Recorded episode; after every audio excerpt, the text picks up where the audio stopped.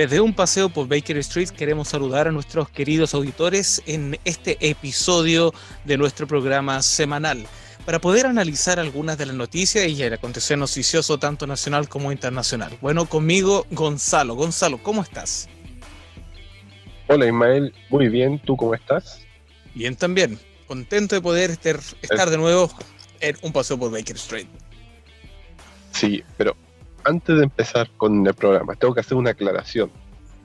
Yo en estos momentos me encuentro en una estación de servicio de algún lugar de la quinta región, porque desde que hicimos hace como dos semanas el capítulo de, donde hablamos del conflicto Rusia-Ucrania, extrañamente se me cortó el internet.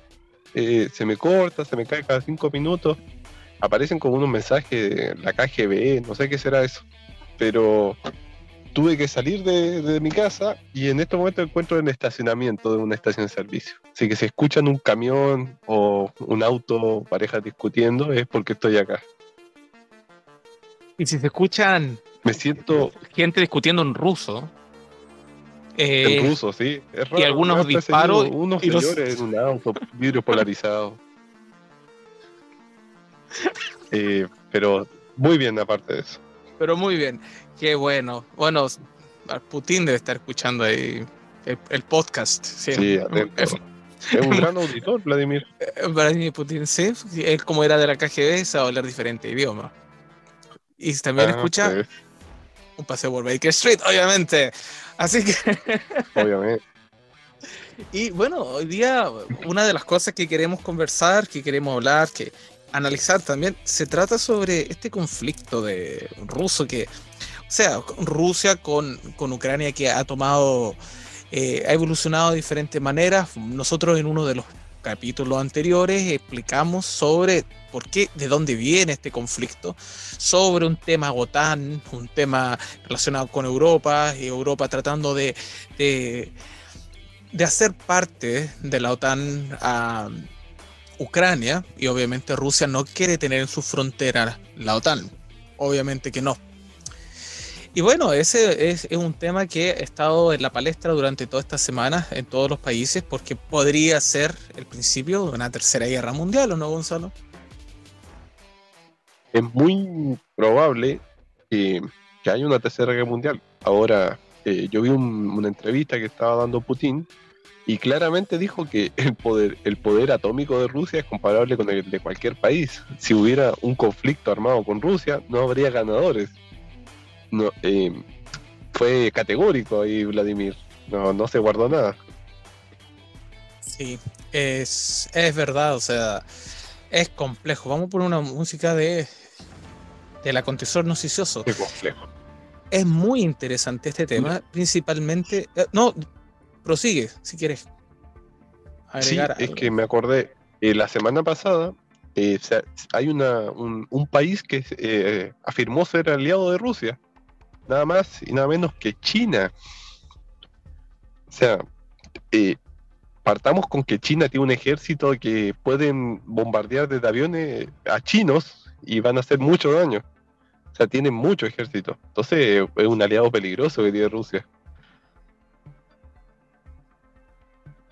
Es, que obviamente China no quiere totalmente Estados Unidos de, eh, de, enemigo, sin embargo están viviendo una crisis compleja con el tema de Taiwán, ya que considera que Taiwán le pertenece a China, por lo cual eh, considera su derecho como, su derecho chino de ejercer soberanía sobre Taiwán.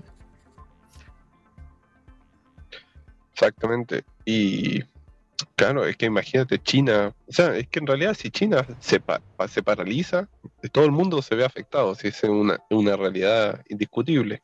Entonces, yo creo que no, no, a nadie le conviene entrar en una guerra acá. Mm, es verdad.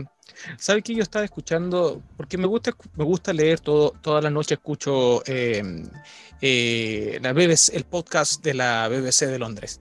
Todas las noches lo escucho eh, para saber, para mantenerme informado. Y una de las cosas que mantienen al tanto, por ejemplo, es de la situación que pasa en Ucrania. Pero el lado ruso, por el lado de Rusia TV, por ejemplo, acusa de que Estados Unidos está haciendo todo lo posible. Primero, hay que empezar de la base que Estados Unidos es el mayor fabricante de armas a nivel mundial. Y que Estados Unidos tiene alrededor, o tiene más, de 650 bases militares alrededor de todo el mundo. E inclusive bases que, eh, bases que no son autorizadas o legales. Por ejemplo, inclusive hay una base estadounidense en la quinta región en Chile. No sé si tú sabes de eso, Gonzalo.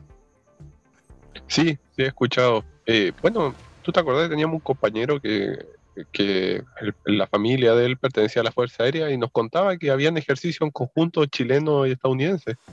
Y que había muchos militares estadounidenses acá es muy común y por lo general algunas de las bases militares norteamericanas aparecen como, no son bases norteamericanas en sí en el papel, pero aparecen como bases de, ayuda, de entrenamiento en conjunto entre los países. Uno muy conocido eh, se llama Fuerte Aguayo. Es el, el Fuerte Aguayo constantemente hay, hay, hay protestas por parte de, de militantes de los partidos de izquierda contra este, estos movimientos de gobierno que en realidad son pagos por, por Estados Unidos para poder tener espacio allí. Pero ese es uno de 780 bases que están alrededor del mundo, pero estamos hablando de bases grandes. Estados Unidos gasta más de, más de casi 200 millones de dólares mensuales en mensuales en, en, armamento, quizás mucho más, imagínate, solamente en mantener logística, sin hablar de cuánto vale el armamento. La cosa es que para poder mantener esta industria. Es, caro. Claro, es cara. Y hay que mantener, hay que mantener el negocio.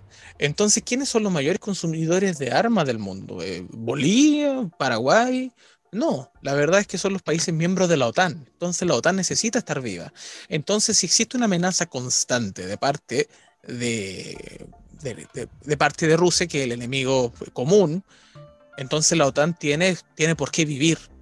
Entonces hoy día se quiso, bueno, no hoy día, desde el año 2007 en adelante se trata de colocar a Ucrania como parte de la Unión Europea y así también de la OTAN. Pero Rusia no quiere eso. Tanto así que eh, en los mismos discursos de Vladimir Putin, que menciona el tema de, por ejemplo, de las cabezas nucleares, de que diciendo que el ejército ruso está muy por debajo de la OTAN, pero sin embargo en el lado armamentista nuclear es comparable totalmente. En esa circunstancia, eh, nosotros lo que nosotros podemos ver es que Rusia no quiere una base militar en su frontera. Y dice, bueno, de seguro Estados Unidos tampoco quiere que nosotros pongamos una base militar en México. Y justo en la frontera mexicana para que lo amenace a él. No, no lo va a querer. Entonces eso es lo que nosotros no queremos. Si es tan fácil como eso. Ahora Estados Unidos lo que está haciendo es una campaña alarmista para que la gente piense que el tema, que ellos están luchando por la justicia y que Rusia es eterno malo. Pero al final aquí no hay buenos ni malos. Aquí solo hay malos. Y, sí, todo el cochino dinero siempre. Sí, por supuesto. Y ahora hay un tema súper importante que se llama el, Stream, el Stream 2, que es el oleoducto que está a punto de inaugurarse, donde Rusia iba a suministrar eh, petróleo y gas a Europa. Pero el problema es que hay una crisis energética a nivel mundial y que Estados Unidos lo que quiere hacer es cortar el flujo de comercio con Rusia y él poner su producto ya que se está entrando una nueva, una nueva e, era verde, y Estados Unidos no puede quedarse con todo el petróleo pudriéndose en los Estados Unidos, necesita venderlo. ¿Y a quién se lo vende? Al mayor consumidor de petróleo del mundo, Europa. Entonces, ¿quién lo vende? ¿Lo vendo yo o lo vende Rusia? Lo vendo yo. A Rusia, a Rusia le corto, le corto el suministro, que no, me, que no me moleste el negocio. Y para eso tenemos la guerra o la cuasi guerra que se está generando. ¿Qué te parece, Gonzalo? Sí, yo creo que nunca terminó la Guerra Fría, por ejemplo. Pues, si bien tú dices, claro, eh, Estados Unidos quiere poner eh, bases cerca de la frontera con Rusia, fue lo mismo que hizo la Unión Soviética en su tiempo poniendo bases en Cuba, por ejemplo. Entonces, quitan al armista ese y ellos ya lo hicieron. Sí, es verdad. Es como, sí, eh, mira, si lo resumimos es un juego de cabros chicos, están ahí como, no, yo quiero vender más, yo quiero vender más y se pelean. Eh, el tema es que hay vidas, hay una posible amenaza nuclear entre medio. No es algo chistoso. Es verdad. Mira, en el, en el diario El País, por ejemplo, menciona lo siguiente. Biden y Scholz Scholz es el nuevo primer ministro alemán que sustituyó a la señora Merkel, piden a Rusia que tome medidas reales de la desescalada. O sea, ellos tienen que retirar las tropas. Pero, los, pero Occidente no quiere hacerlo. Bolsonaro se muestra solidario en su encuentro con Putin, aunque evitan hablar de la crisis de Ucrania parece bastante razonable. Estados Unidos acusa a hackers rusos de robar datos de defensa de la inteligencia. Y lo mismo hace Ucrania. Eh, eh, Blinken asiste a la conferencia de seguridad de Múnich para tratar el conflicto entre Rusia y Ucrania. Esas son las cosas que están pasando en ese, en ese, tema. Aldeas infantiles reubica 110 niños de Ucrania para garantizar su seguridad. O sea, las medidas que están tomando los ucranianos es bien interesante porque todos o la gran mayoría de los civiles están con armas en casa. Porque según una estadística que apareció en el EMOL, la, capacidad de guerra que tiene Rusia supera por lo menos, por lo menos entre unas 9 a 16 veces la capacidad de guerra de Ucrania. Eh, claro, ¿te acuerdas que lo hablamos en el podcast pasado? O sea, tienen. Eh, si los hubieran querido invadir, ya lo hubieran invadido hace rato, si eso nada los detenía. Era como un chiste para ellos. Y fíjate, mira, pero otra cosa. eso, claro, que. Dime, el Parlamento Europeo aprobó el plan de 1.200 millones en apoyo a Ucrania. Para eso liberan plata.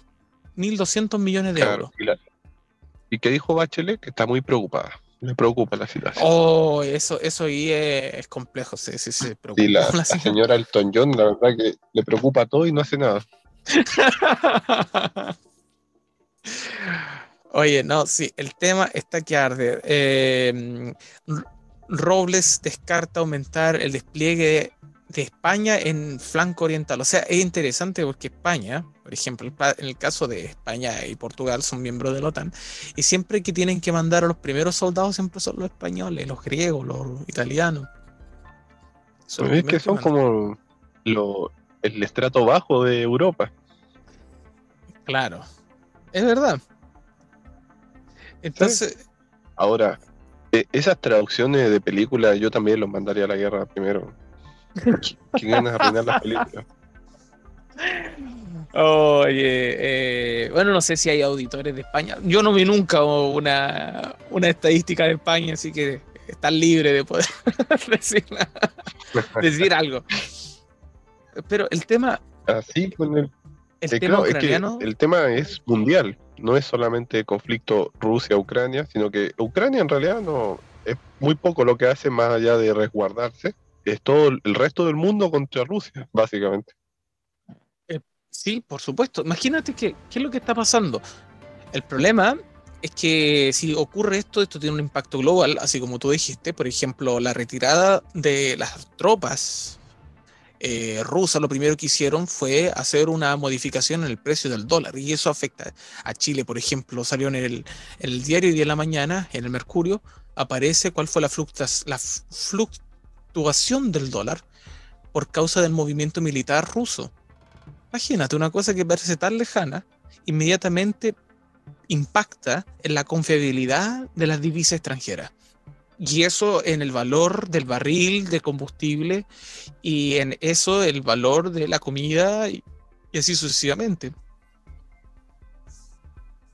Eh, bueno, mira, precisamente estoy al lado del letrero que dice el precio de los combustibles y la benzina de 97 octavos, octanos ya llegó a 1100 pesos. Es muy, muy cara. Y claro, subió mucho en muy poco tiempo. Entonces, mm. claro, todos estos conflictos van subiendo un peso, un peso, pero a la larga eh, duele, digamos, el conflicto, duele en el bolsillo. Exactamente. Y fíjate que en este tema es súper grande porque la mayoría de la, si uno empieza a mirar, por ejemplo, todas las bases militares que tiene Estados Unidos, las tiene todas en el Pacífico, muy cerca de Chile, tiene una en Perú, eh, ¿para qué hablar de Colombia? Colombia está lleno de bases militares norteamericanas. Eh, al mismo tiempo, por el lado de Argentina, Rusia, y el Rusia eh, tiene intereses muy grandes en Argentina, como tú mencionabas, y China tiene una base espacial en Argentina. Sí. Bueno, eh, Rusia siempre ha tenido un interés romántico en Argentina porque Argentina, entre todas las cosas que produce, eh, produce uranio. Y ese es un material tanto para la, ¿cómo se llama? Para las centrales nucleares como para las armas nucleares. Ah, que sí. ¿Tiene el Diego también? Eh, bueno, Argentina es la hueá más manipulable que hay. Si presidente de mierda que tienen con cualquier cosa de los manipulan. Em, claro, China y Rusia invierten en Argentina. Sí. Es verdad, es verdad. Y bueno, así con el conflicto este. Y bueno, y sabes que una de las cosas que esto genera es problemas económicos. Otra cosa que genera bastante problema económico se trata de la sequía. ¿Qué podemos decir de la sequía? Uh, este tema ya, mira. Espérate, yo me voy a acomodar acá para leer la noticia. Porque en México, que no, hubo un, acá está. El municipio, un, municipio mexicano prohibió las plantaciones de palta o aguacate, como le dicen ellos, debido a la deforestación y la sequía. Y acá me quiero hacer una detención. la palta es una fruta, bueno, que es una fruta de las que más agua consume para su producción. Entonces, el gobierno mexicano tomó esta medida para que no se hayan nuevos cultivos de palta. ¿Qué es lo que pasa acá en Chile, que es otro país productor de palta? Estamos exactamente igual. Bueno, Chile es muy similar a, México en cuanto a cultivos, eh, también es un país productor de palta, y sobre todo acá en la zona central. Y curiosamente, la zona central de Chile está azotado por una sequía, pero terrible. Eh, por ejemplo, el lago Peñuelas, que es el que tengo más cerca acá, eh, es un nada, ya ni barro hay. Está seco, seco, totalmente seco. Y esto es debido a principalmente los cultivos, porque tú vas por la ruta y ves, por ejemplo, todo sequía, todo seco, árboles de otro tipo de fruta seca, y en los lugares donde hay paltas, muy verde. Entonces claramente te dice que ahí está toda el agua. Para la gente se está racionando el agua en algunas partes. Entonces eh, es complejo el asunto, no, es algo ligero. Donde yo vivo no hay agua potable, por lo que hay que comprar agua. Y hace una semana que nos están vendiendo agua, pues la están racionando. Entonces, no es un, un detalle menor. Estamos pasando por una sequía muy grave. Y, este tipo de medidas que tomó, por ejemplo, el gobierno de Michoacán, que es el que prohibió las nuevas eh, plantaciones de palta, es muy buena, porque no tanto para la economía, pero sí para la vida de las personas. Imagínate cómo es vivir sin agua potable. No, no se puede vivir directamente. El, humano necesita el agua sí o sí. Eh, y e, eso con respecto a esta parte del mundo de sequía. Y muy, muy cerca de Chile, por ejemplo en Perú, en Bolivia y México, hay unas lluvias y unos alúes que hoy salió uno en, Brasil que se llevaba autos y, una, y una catarata por una calle. Y una cantidad de agua, pero impresionante. Y acá, cagados de sed. Qué injusto que es el mundo.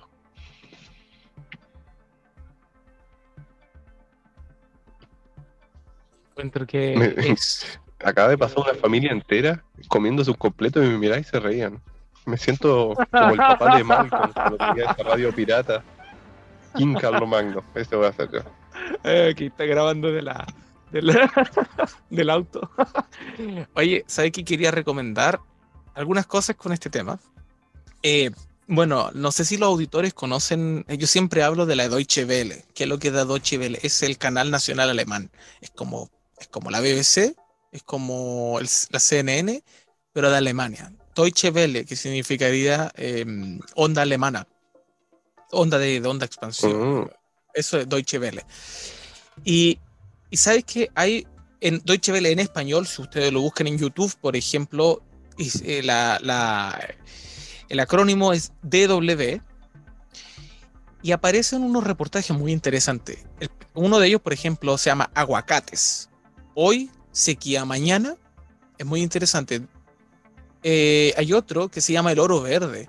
Ese de, de BBC, agua o, agua o aguacates. O sea, esto, esto se trata del conflicto por la palta, el oro verde de Chile. O sea, eh, ya lo tienen identificado así. Hay otro eh, que se llama el rescate del agua en Chile. También está relacionado con la palta. Nada de aguacate aquí, palta. Oh, bueno, de nuevo hay otro documental que se llama Los aguacates de Portugal, oro verde o riesgo para el medio ambiente. Hay una, en, uno de estos eh, reportajes que son muy interesantes, por ejemplo, hay uno que se llama El abocado o el aguacate, la guerra del derecho del agua en Chile. Esto lo hace lo hacen estos canales de televisión europeos, por ejemplo, vienen a ver cómo la constitución actual y las leyes, que pues si cambia la constitución no necesariamente muchas leyes se van a cambiar, protege que las grandes empresas tengan derechos sobre las nacientes del agua y que puedan cambiar el curso de los ríos. Esto es horrible porque las personas se mueren de sed por causa de eso, porque la palta consume demasiada agua. Así que recomiendo estos reportajes, son muy buenos porque muestran eh, un punto de vista neutral sobre este tema. Por ejemplo, los noticieros en Chile a lo mejor no son neutrales porque están pagados por la grande industria, pero un noticiero eh, extranjero, por supuesto, a lo mejor no, no, depende de la grande industria chilena. Así que aparece esta información que es eh, alarmante en realidad. Sí, de hecho en Netflix también hay documentales de eso y uno de ellos se llama Rotten, que habla de varios tipos de cultivos y uno de, los capítulos es dedicado a la palta o aguacate. Que en México, que lo comenté creo en un capítulo, que en México hay bandas paramilitares para defender la palta, de tanto de las mafias, de la, del, narcotráfico, del tráfico de palta, por si y de, de las personas que tienen el dominio del agua y se mostró un caso de acá en Chile, de un señor que vive por acá, cerca de la quinta región. Eh, claro, el río seco, pero ya, ya ni piedras traía. Y es por, precisamente porque desvían los cursos de agua, de agua. Entonces secan, por ejemplo, el estanque Peñuela, que acá en Valparaíso es fundamental el estanque Peñuela porque de ahí se saca agua para los incendios, por ejemplo. Y eh, se sabe que Valparaíso prefiere, le encanta los incendios. Entonces, es un tema complejo que, la gente no. En realidad, acá, en, claro, como dices tú, en los noticieros no se habla nada. No, nunca ha salido este tema a la luz. Eh, pero es súper complejo, yo lo vivo a diario. También a vivir un lugar que no haya agua y yo que estoy muy sensible a, los, a la escasez de agua. Y, fíjate que no aparece en el noticiero chileno. Pero así aparece. No, para nada aparece en un medio internacional como una cosa como que se están destruyendo el país. Y Chile no lo, sabe. claro, es que literalmente están destruyendo el país. Es, impresionante andar por la ruta 68, que es la que conecta la quinta región con Santiago, o la ruta 5, como eh, la zona centro del país, que antes era muy verde, tenía muchos cultivos de todo, está totalmente seca. No hay, hay muy pocos cultivos. Una pena. Entonces, no, no es que los ríos se secaron porque sí o por el calentamiento global. Hay algo que está desviando los cursos de los ríos. La avaricia. Y yo creo que la principal industria es la del cultivo de palta. Sí. Gonzalo, parece que el, retorno se escucha un poco, poco alto. Sí, a ver, déjame bajarlo un poquito. Y, sabes que y, hay muchas plantaciones y también está, Oye, pero a ver, antes de, antes de pasar a otro punto, eh, la palta es, muy rica. Es muy rica ponerla en el completo. Un pancito con palta con jamón y queso. Sí. Hay gente que vende, le ha vendido nosotros estamos acostumbrados a comer palta. Sí, ah. nosotros estamos acostumbrados a comer palta porque dentro de todo era asequible acá. Ahora creo que sale 4 lucas un kilo de palta. Es que es demasiado. Es demasiado, sí. Sí, bueno, obviamente el productor de palta chileno no la vende en Chile, la vende en el extranjero. Entonces, ni palta tenemos y, encima no tenemos agua ahora. Es una pena. Y otras cosas que también se plantan, las plantaciones de vaca. No, no hay plantaciones de vaca, hay, hay ganado y el tema de la industria carnica, la industria de la carne. ¿Qué, ha pasado? Ahí hacemos el enlace con la otra noticia. Déjame buscarla. tengo que correr acá al manurio para poder buscar la noticia.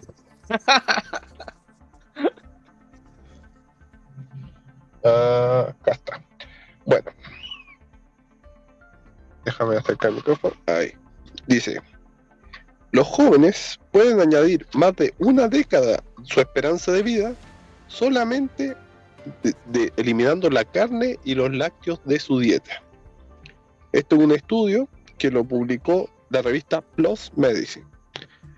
Básicamente, si tú cambias tu hábito alimenticio y disminuye la cantidad de carne y lácteos, puedes tener una esperanza de vida 10 veces, o sea, 10 años más larga. ¿Qué, ¿Qué crees tú? ¿Será así o no será así? Bueno, hace un tiempo atrás decían que era todo lo contrario en realidad. Decían de que la carne cortaba la vida, que hacía que la gente viviera menos, porque hay, muchas personas que les gusta el tema de todo natural y decir que te estás comiendo algo muerto. Entonces, eh, escuché mucho, muchas personas decir... precisamente es eso, te acorta la vida comer carne, no es que te la larga. Ah, no, no, estoy entendiendo mal, disculpa. Eh, vámonos. pero, pero... Eh, claro, de hecho, hace un tiempo la OMS declaró la carne como un producto cancerígeno. Pero es tan rica. Entonces, mira, mira, ya, me voy a, eh, a poner nuevamente en el ámbito científico. nuestro cuerpo no está diseñado para comer carne, pero sí puede comer carne. ¿A qué me refiero con esto? Todo nuestro, desde nuestra mandíbula hasta nuestro aparato digestivo, no está diseñado para procesar cantidades de carne como comer carne todos los días, por ejemplo. Sí puede procesar, no sé, una vez a la semana, como mucho. Entonces, esto, eh, como tú decías, es un cadáver. Entonces tiene un proceso de descomposición. Eh, los animales que son carnívoros, por ejemplo, tienen un, intestino más corto, entonces come, se digiere lo más rápido que se puede y se expulsa, no queda en el intestino dando vuelta, como en nuestro caso, que estamos diseñados para comer, ya sea frutas, verduras o, o, tallos y semillas. Ese es nuestro, digamos, aparato digestivo. Ahora, si comemos carne, se puede, no hay problema, y tendríamos que comer una vez a la semana, así como mucho. Yo veo acá en Chile, bueno, en Argentina, para qué decir, que si no tenía carne la comida, no la comían directamente. Eh, entonces hay, como una cultura carnívora acá muy, muy grande. Y eso lo veo en, en una de mis áreas de, de trabajo, que hay mucha obesidad, pero demasiada y es un problema que está ocurriendo acá en Chile. De hecho, en este preciso momento estoy mirando un par de gordos ahí comiéndose un churrasco que me hace acordar a algunos compañeros que tenemos nosotros. Precaución con ese, con ese tema. Precaución con ese tema. No, mejor no. Una no, compañero de nosotros tiene sobrepeso. Pone, pone un efecto ahí, algún efecto. Eh, ese que dice, ¡Oh no! ¡Oh no! Ah, bueno, eh, entonces, ese es con el tema de la carne. Ahora, yo quiero hacer un, disclaimer. Yo no como carne, no por un tema de que no sea rica, porque es que, a ver, otro tema. En realidad la carne no es rica. ¿Tú has comido carne hervida sin ningún aderezo? o sea, lo más así como carne con sal y eso solamente, sí, es, es bastante bueno carne hervida sola. Eh, es un asco. no, no, en realidad. Claro, es, no es rica. Ah. Ahora, la carne es muy, es muy amiga de los aderezos, con sal, que la pimienta, que el orégano, que queda rica. Entonces, en realidad a nosotros no nos gusta la carne, sino que nos gusta la mezcla de carne con otras cosas. Y entre ellos la sal la sal también es muy, eh, ¿cómo decirlo? No es un producto que deberíamos consumir en grandes cantidades. Sin embargo, todo tiene sal. y eso genera un montón de problemas de salud. Entonces, acá la, eh, que la OMS o varias instituciones de salud están diciendo que comer carne es algo cancerígeno o que te, acorta la esperanza de vida, es un tema para pensarlo más o menos. Em, no te están diciendo que no comas carne, te están diciendo que comas razonablemente. Acorde, y ya acá vamos a meter en, en, el papel de kinesiólogo, que tú tienes que comer acorde a lo que tú haces. Si tú eres un deportista de alto rendimiento o de alto nivel, sí, tendrías que comer mucho. Ahora, si eres un tipo que se, sale de su casa, se sube al auto, llega a la oficina y está todo el día sentado, la verdad que no tendrías que comer grandes cantidades de alimentos. Sin embargo, pasa que comen eh, cualquier cosa en cualquier momento. Entonces, no hay como una cultura de, alimentación. Y eso trae problemas, por ejemplo, la obesidad. Que acá en Chile ha crecido mucho el índice de obesidad. En los niños, sobre todo. Siempre en el curso yo me acuerdo que había el guatón. Que en mi caso era yo. había otro más. Pero ahora se ven mucho más niños gorditos. Eh, me destruyó tu, tema. Me, destruyó. Yo, yo soy bueno para la carne y todas esas cosas. Eh, me dejó sin, sin moral. Sin, ganas. Eh, mira, yo tristemente crecí en el campo y por ende tuve que matar o ayudar a matar animales. Ah. Mira, a mí no me gusta. Entonces yo no, no, no, soy muy partidario de la carne por ese motivo.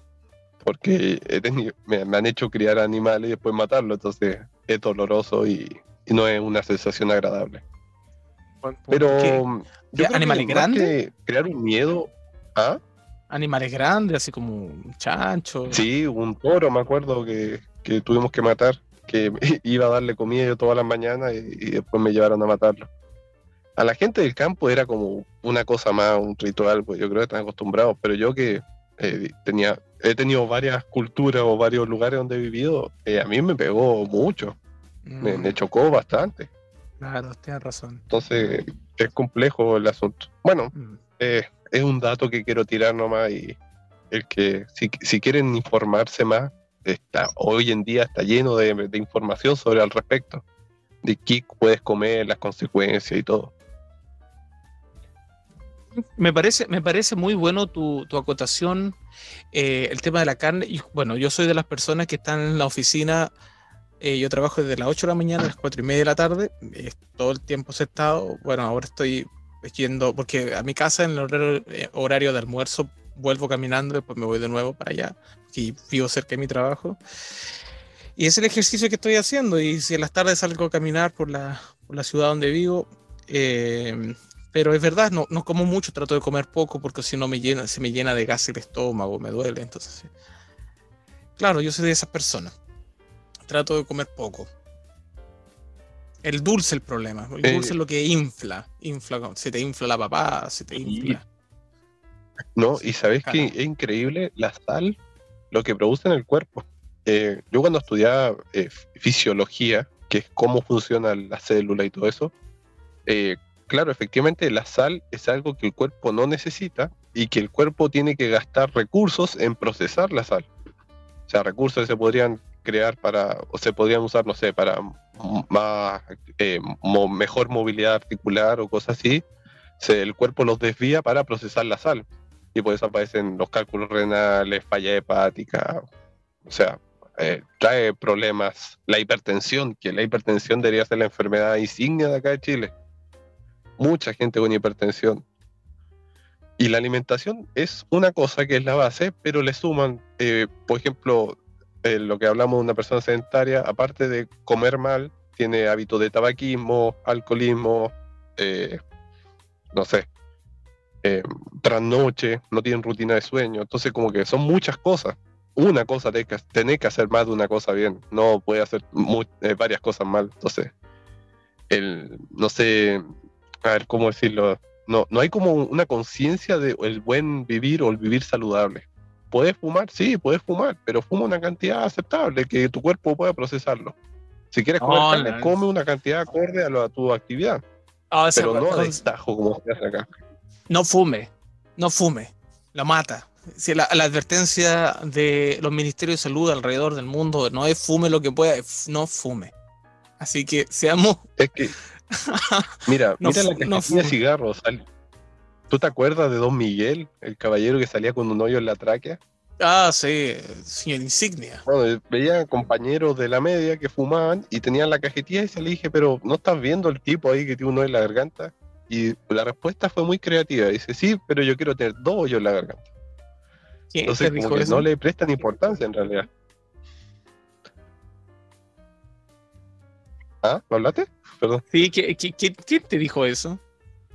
Bueno, después me decís que... Un estudiante de mecánica. Oh, bueno, bueno. Oye, Gonza, todavía se escucha, sé que de repente me escucho la voz dos veces y en el te lo, te lo veo. Sí, sí. Pero no siempre, a veces, sí. No, he movido nada. El, ¿Sabes qué? Ese tema es muy interesante, ¿ah?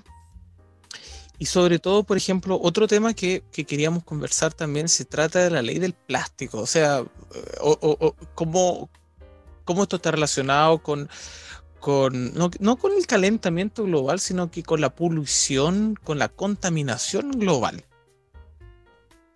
Sí, mira, acá tengo una noticia. Acerca el micrófono un poquito. Ya.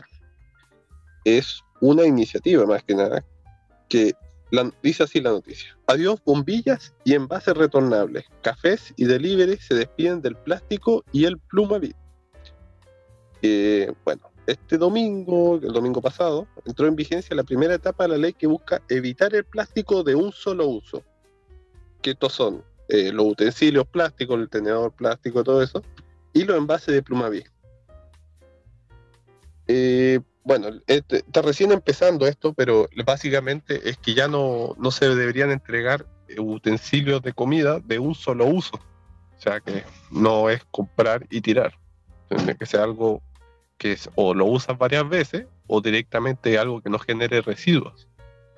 Como o un residuo mínimo, yo creo. Por ejemplo, lo que es papel y cartón, que es muy fácil de reciclar y eh, es sabido que es más fácil de, deshacerse del, desecho. Entonces, es una ley que me gustó bastante. Me encuentro muy buena iniciativa. No sé qué opina usted, señor Ismael. Me, parece bastante, me parece bastante buena, me parece una ley eh, coherente con, los días que estamos viviendo. Así que sería bueno, sobre todo por esas, de repente, desechos que encuentran que tiene casi 70 años y todavía no se descomponen por el material en el que fueron fabricadas. Pero sabes que hay, otra noticia que quería, que, es muy interesante. ¿eh? Se trata de música de conversa porque se trata de la Organización Mundial de la Salud. Mucho se ha hablado de, las medidas que ha tomado la Organización Mundial de la Salud con el tema del COVID, pero en esta ocasión se trata de los videogamers, con la gente viciada en juegos, con las personas que dedican como, como estilo de vida a los videojuegos, em, que la declara como, una, como un problema mental en realidad, ahora realmente una enfermedad. Claro, la Organización Mundial de la Salud, OMS, dice, publicó la nueva clasificación internacional de enfermedades, que el CIE 11, que antes era el CIE 10. Eh, y agrega a la adicción a los videojuegos como un desorden mental. O sea, ya no es el, el, niño rata que está todo el día jugando, sino que ahora es un desorden mental. Y esta noticia va de la mano con otra, que por ejemplo, un niño de 11 años le robó a sus padres 6 mil dólares para comprar eh, diamantes en un juego que se llama Free Fire. 6 mil dólares. Yo lo azoto al pendejo. ¿Qué quiere que te diga? Creo que hay una peor. 6 mil y, este joven 15 años asesina a toda su familia. Le quitaron el internet por bajas calificaciones. Uno, el joven escondió los cuerpos de su mamá, papá y hermano menor durante tres días, tiempo en el que jugó videojuegos. Punto número dos, el adolescente mostró una gran frialdad al momento de relatar los hechos. ¿Qué acaso no una enfermedad? claro, o sea, claramente una enfermedad mental eso. O sea, el perfil de una persona que es psicópata es no arrepentirse de sus actos. Y este, claramente el pendejo se fue a jugar videojuegos, no le importaba nada. o sea, no, no, no psicópata simplemente. psicópata asesino. Claro, asesino. Y fue algo premeditado. O sea, no, no, es que lo hizo porque en el momento fue una defensa, no, fue premeditado y encima no le importó. Y hubo otro caso muy similar de que un niño agarró el arma del padre, seguramente es en Estados Unidos, y le disparó a la hermana y la mató, pensando que iba a volver a revivir como en los, juegos. Entonces, em, eh, mira, en, China ya se habían tomado medidas respecto a esto. Por ejemplo, eh, los niños tenían, tienen como dos horas al día para jugar solamente. Es como que tienen controlado ese aspecto. Y claro, porque yo veo pendejos que están todo el día metidos en el, en el menores, celular. Menores, menores, niños, menores o algo así. ¿Qué dije, pendejo? Sí. Deja censurarme. Ahí está, gracias, ya aprendí la lección. Eh, niños que caminan con el celular y van jugando. Entonces, ¿será culpa de los niños o será culpa de los padres que no cuidan a esos niños? ¿De quién es culpa? ¿Del, dueño, del, del chancho que le da frecho? Claro que le da frecho, exactamente. Claro. Bueno, yo entiendo que es súper complejo eh, controlar lo que hace tu hijo, eh, pero tienes que hacerlo. O sea, eh, Internet ha hecho muchas cosas muy fáciles, pero ha, ha hecho otras cosas muy complejas. Entonces, una de esas cosas es que, claro, los niños tienen acceso a todo tipo de, material, de, no sé, de hablar con otras personas y, si a nosotros nos retaban por jugar un ratito el, el ¿cómo se llama? El Polystation, imagínate, estos niños no le dicen nada por estar todo el día con el celular. Es, complejo, eh, y sobre todo el tema de los chinos, como tú mencionabas, que los chinos son súper viciosos, o sea, está el nivel profesional y el nivel asiático. Entonces los, chinos hay que tomar medidas. Oye, ¿sabes qué? Em, antes de, pasar a otro tema, eh, bueno, ya, ya llegando ya al final del, capítulo de hoy día, me llamó la atención que tú sabes que Emmanuel Macron, el presidente de Francia, fue a intermediar con el tema de Rusia, Ucrania y la OTAN y todo eso. La cosa es que Emmanuel Macron no quiso hacerse el PCR cuando llegó a Rusia. Y los rusos se lo ah. pidieron y él dijo que no. El Estado francés, el gobierno francés declaró que no quieren, Francia y la OTAN, no quieren que Rusia tenga el PCR del presidente francés porque por el, por el PCR le, Rusia le iba a sacar el ADN al presidente. Y no quieren que el ADN del presidente esté en la base de datos rusa. Esto me llamó poderosamente la atención porque hace un tiempo atrás se habló de que los PCR era para poder llenar una gran base de datos de los ADN de las personas para luego ser usada en el futuro con, esta base de datos y hacer separaciones según les convenga a los gobiernos. Y dijeron que era una medida conspirativa, que en realidad no existía el tema de que el ADN por medio del PCR. Y ahora aparece en un gran titular por medio de BBC, de CNN eh, y por otros medios internacionales de que sí, es verdad, se puede sacar el ADN por medio de, del, del PCR y, ellos no querían que Rusia lo tuviese. Mira, eh, eh, Sí, en medio paranoico igual. O sea, si quisieran el ADN de, alguien, es cosa que vayan al hotel donde durmió, revisen la cama y saquen un pelo y ya tienen el ADN. O sea, es demasiado paranoico no, no fantasear con eso, yo creo. Eh, lo otro, eh, sí, el, PCR te ve cierta, cierta parte del ADN, tampoco es todo. Entonces, como que y tener una base de datos con el ya, ya está la base de datos esa. no, no es algo nuevo. Si eso ya está hace tiempo. No, Gonzalo, esto es más grave que eso. Tanto sí que la visita de Emmanuel Macron en Rusia se basó toda por el hecho de que Emmanuel Macron no se hizo un PCR. Por ejemplo, no sé si tuviste la noticia cuando él estaba conversando con Putin, estaban en una mesa muy larga y estaban a una distancia más o menos como de 4 metros de distancia todo el tiempo. Como estuvieron a distancias tan grandes, toda la visita y el protocolo se armó por medio de eso. O sea, imagínense, se están jugando la paz mundial. Y lo más importante de todo fue que no tuvieran o que el presidente francés no se hiciera el PCR.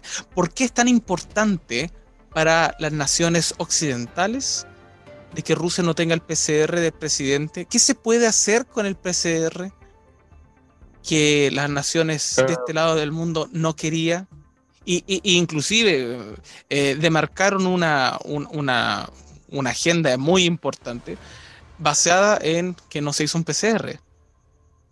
Parece muy, muy exagerado, pero nada es porque sí. En realidad, eso es mi. lo, me llamó que yo sé del PCR, que la eh, reacción en cadena de la polimerasa es una, es una prueba que se usa para detectar eh, ciertas eh, componentes inflamatorios de, de, de, de órganos y sistemas. claro, trabaja un poco con la cadena de ADN, pero ¿qué puede hacer con el ADN de alguien? ¿Lo puedes clonar? puede, le puedes, no sé, buscar enfermedades, cosas así. ¿Qué más puede hacer? Crear bueno, tu mini Macron. No creo que quieran eso. Bueno, yo no sé, pero eso me llamó mucho la atención y al principio dijeron de que eso era una era conspiranoico y hoy día aparece en las noticias como que es real, como los siete monos que se murieron en la empresa del señor eh, Elon ah, Musk, colocándole, colocándole chip en el cerebro. O sea, apareció como maltrato animal. Apareció como maltrato animal y, con toda la razón, pero no es porque quieran monos mono cibernéticos, en el fondo es porque eso es una antesala de los, de los seres humanos. Y por último... es lo que se viene, es inevitable. Y bueno, y eso lo dijo Futurama. ¿Qué va a pasar con Futurama? Una de tus series favoritas. ¿Qué va a pasar? Va a volver Futurama. Qué buen enganche hiciste. Claro, después de 10 años de estar fuera del aire, vuelves Futurama. Ahora, lo que lamentablemente vuelve en manos de Disney. Ah. ojalá que esté buena la serie como venía haciendo. Sí, bueno, veamos qué sale en realidad. No, no, me parece muy bien. Muy buena. Me parece muy bien, porque los Simpsons, los, lo, lo último, las últimas temporadas de los Simpsons son una basura. O sea, las temporadas que son en, la época del año 90 al año hasta el año 2000, 2005, son buenísimas, pero después, después de la película de Los Simpsons, la serie debió haber terminado. Ese es mi punto de vista. Realmente muy malos. Sí, pero claro, es Futurama una serie que he visto bastante y es, muy, está basada en hechos científicos, o sea, no es que al azar mandan cosas, no, se basan en en, en, en avance y en predicciones. Entonces, eh, aparte de ser entretenida, eh, está bien ubicada en, en conceptos físicos. es muy buena. Eh, podría ser una recomendación pero yo creo que todos la han visto. pero podrías explicar sobre quién es Fry, de dónde viene, por qué, y, los lazos sanguíneos que hay con algunos de los personajes.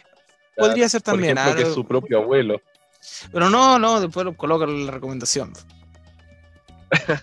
ya, vamos a hacerlo por ahí. Bueno, entonces, más o menos, para, para poder resumir el capítulo de hoy, voy a, voy a colocar la canción ya del final. ¿Por qué?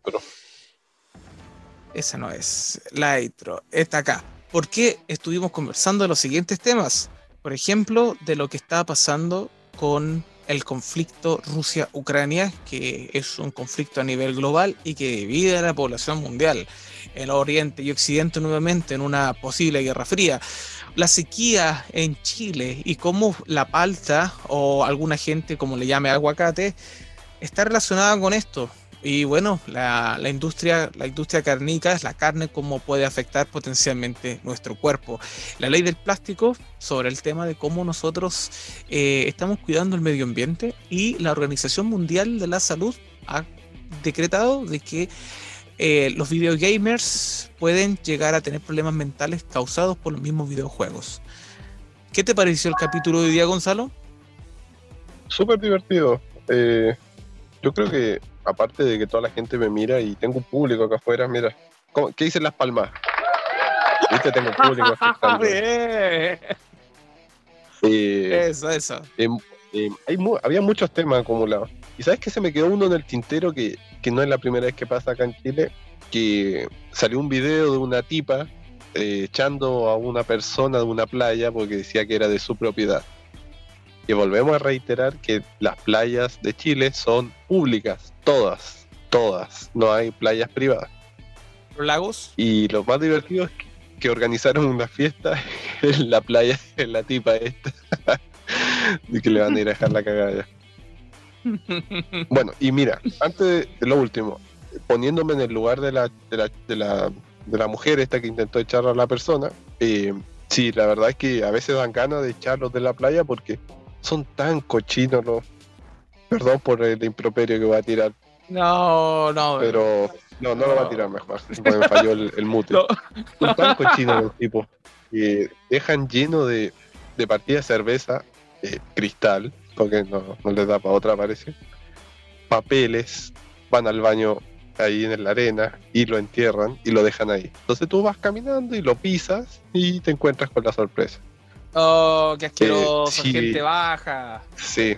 No, gente sí, baja. eh, Eh, mira, no te cuesta Tú- nada ir con una bolsa y llevarte tu basura. eh. Entonces Y yo por ahí entiendo a la tipa que, quiere- que no quiera que se metan en la playa porque la verdad es que a veces dejan la cagada. Untermensch le llamaban a los alemanes en la Segunda Guerra. Untermensch. Eh, ¿Y eso qué significa? lo dejamos para otro capítulo de un paseo por Baker Street. bueno, Gonzalo, fue un, un gusto poder haber estado conversando de estos temas contigo, así que me despido por mi parte. Hasta la próxima semana. Sí, hasta la próxima, Ismael. Y me voy porque llegó una camioneta de vidrios polarizados nuevamente. Se baja una ¿Se van a gente muy rubia. Sí, vienen a hablar conmigo. qué Los rusos. Sí, nos vemos, Ismael. Nos vemos, chao.